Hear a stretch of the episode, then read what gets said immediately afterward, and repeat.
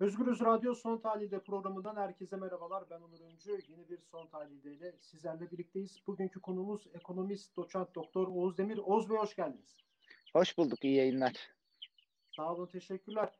Evet, bugün ekonomiyi konuşacağız. Ee, programa başlamadan önce döviz kurlarından kısaca bahsetmek gerekirse şu an itibariyle dolar, doların alış fiyatı 6.98, satışı 6.93, Euro'nun ise 8.20, satışı ise 8.15. Özellikle de son bir haftadır Euro 8 liranın üstüne çıktı. Dolar da 7 bandına yaklaştı. Türk lirası neden değer kaybediyor? Dolar, euro neden yükseliyor? Bunları konuşacağız Oğuz Demir'le. Ee, ilk önce şuradan başlayalım. Bugün Financial Times'ın bir haberi vardı. Kamu bankalarındaki dolardaki kamu bankaları dolardaki yükselişi önlemek için e, bu hafta 2 milyar dolar sattı. Böyle bir haber. İlk önce buradan başlayalım. Bunu nasıl değerlendirirsiniz Oğuz Bey? Şimdi ünlü bir video e, şey e, haber kanalında e, bir programda şöyle bir diyalog geçmişti hatırlıyorsunuz. E, işte dolar yine yükseliyordu. Orada e, hiç konuyla ilgisi olmayan işte orada hep e, siyasetle ilgili konuşurlar ya konu ekonomiye gelince çok da ilgisi olmayan biri şöyle demişti. Satacaksın bir 10 milyar dolar. Bir 10 milyar dolar daha bir 10 milyar dolar daha bak ne oluyor göreceksin. İşte aslında bak ne oluyor göreceksin. Yani bunun e, deneyini yaşıyoruz şu anda. Yani e, ciddiye almışlar e, bu uzman e, kişiyi. E, dolayısıyla bununla karşı karşıya kalıyoruz. Ne zaman e, kurda yukarı bir hareket olsa e, Financial Times'tan öğreniyoruz ki kamu bankaları Londra'da dolar satıyor. Şimdi böyle e, bir kur yönetimi olmaz. Yani çünkü sattığınız şeyin e, bu böyle bir şeydir. Sattığınız şeyin elinizde yeteri kadar olması lazım ki bir süre sonra gerçekten satmak zorunda kaldığınızda satabilirsiniz öyle değil mi? Şu an öyle bir şey yapıldı ki ka, yani kamu bankaları e, Merkez Bankası'ndan dövizi alıyor ya da işte Moody'lerden dövizi alıyor götürüyor kur yükselecek diye Londra'da satıyor. Sattığınız zaman evet bir miktar dengeliyorsunuz ama dengelenme şöyle oldu. Bakın nerelerden başladı bu hikaye? Hani 2018 Ağustos'unda yaşadığımız krizden sonra e, 5.30'lara kadar geri gelmişti. 5.20'lere kadar geri gelmişti dolar. Bugün gene 7'ye geldik. Yani demek ki satarak biz bunu durduramıyoruz. Başka bir sorun var. E, ve bu arada neyi kaybettik? İşte bugün bütün uluslararası kamuoyunda şu konuşuluyor. Merkez Bankası'nın eksi rezervleri. Yani swap'ı çıktığımızda o kısa vadeli dövizi aldığımız dövizi çıktığımızda çünkü onu geri ödeyeceğiz. Eksiye düşüyoruz. E, kamu bankalarının elindeki döviz rezervi negatife düşmüş durumda. Yani ellerinde artık yok borçlanarak çevirerek yapıyorlar bu işi. O çevirme işi de yavaşladığı zaman işte bir anda sebepsiz yere bundan iki gün önce e, bir anda 7'ye gitti dolar. 6.80'lerde gezen dolar bir anda 7'ye gitti. Çünkü e, buna alıştırırsanız piyasayı sizi buna zorlar. E, elinizde malzeme kalmadığı zaman, satacak bir şey kalmadığı zaman biz ona Anadolu'da iflas etmek diyoruz biliyorsunuz. Aslında bu politika elinde mal olmadığı için yani elinde döviz olmadığı için satamayacak hale gelmiş bir kamu bankaları ve bankacılık sistemi üzerinden e, kur politikasını iflas ettiriyor. Evet aslında belirttiğiniz gibi iki sene önceki duruma da geri dönüş gibi bir durum oldu aslında dolar ve eurodaki bu yükselişte. Peki yani e, toplumda şöyle bir durum var. Yani dışarıdaki insanlar şunu söylüyor. Daha böyle sadeleştirmek için size soruyorum. Ya dolar Tabii. yükseliyor da bana ne diyor? Euro yükseliyor da bana ne? Benim cebime dolar girmiyor diyor. Türk parası giriyor diyor. Yani biraz bunu açıklayabilir misiniz? Dolar ve euronun yükselmesi, Türk lirasının değer kaybetmesi Anadolu'daki insana ne gibi zararı olabilir ya da engeli engeli olmayabilir?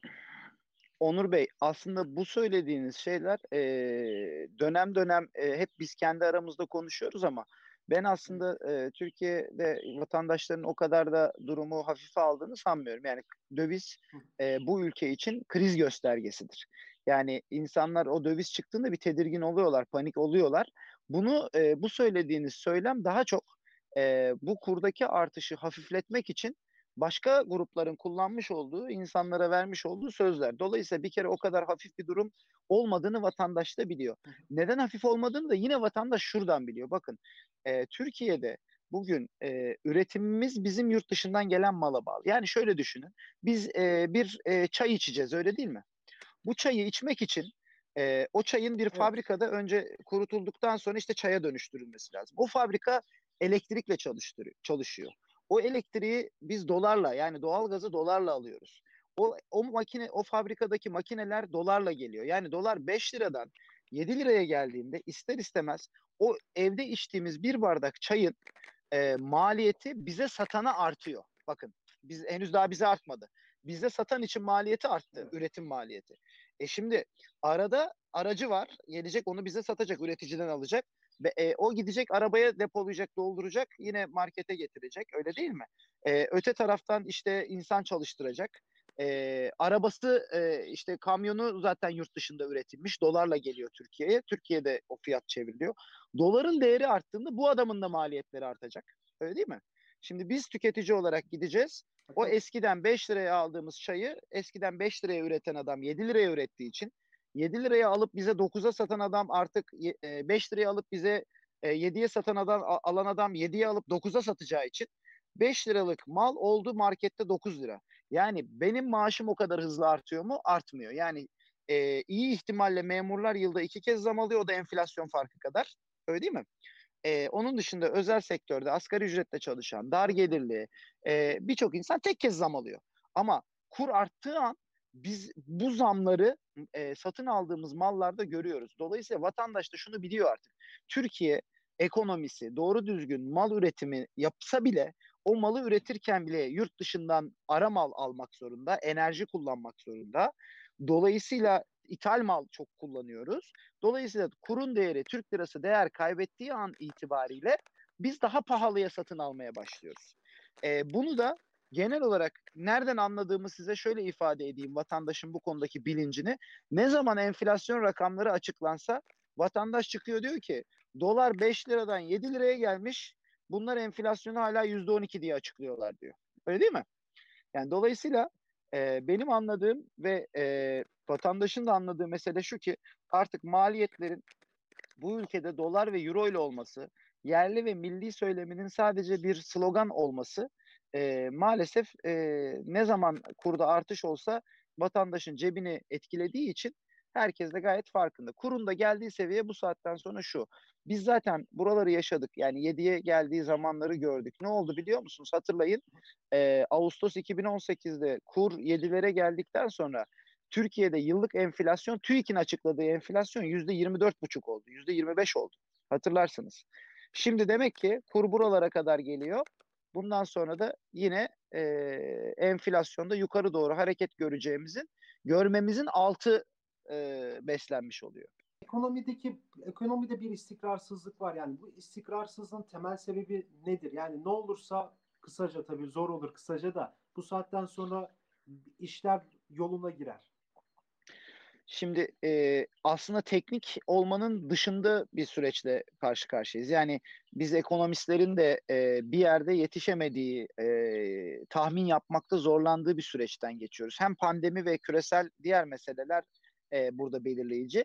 Ama öte taraftan da e, siyasi iktidarın olaya yaklaşımı belirleyici. Yani bu belirsizlikleri eskiden istikrar e, yani daha önce istikrar söylemiyle e, Türkiye'de ekonomiyi yöneten yaklaşım şu an tamamen e, aslında bugünden yarına ne yapacağı çok da tahmin edilmeyen bir istikrarsız yapıyla yaklaşıyor. Bir kere bu ortadan kalkmadığı sürece e, şeffaflık, hesap verilebilirlik ve teknisyenler e, teknik yaklaşımlarını e, gündeme getiremediği sürece e, bu işin ilerlemesi yani buradan çıkabilmemiz çok kolay değil. Yani işin siyasi tarafı var. O kısım çözülecek ki biz ondan sonra verilen hasar üzerinden e, teknisyen olarak ya da işte işin e, tekniğini e, çalışan insanlar olarak şu şu şu yapılabilmeli demeliyiz. Bakın az önce siz bir örneğini verdiniz.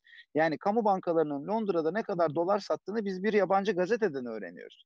Yani böyle bir e, böyle bir ortamda be, e, bizler bu hasarı görmeden nerelerde ne hatalar yapılıyor, nerelerde ne eksiklikler var herhangi bir siyasi kaygı duymadan bunlara yaklaşıp çözüm önerisi üretebilmemiz lazım. Ama daha hasarı göremiyoruz.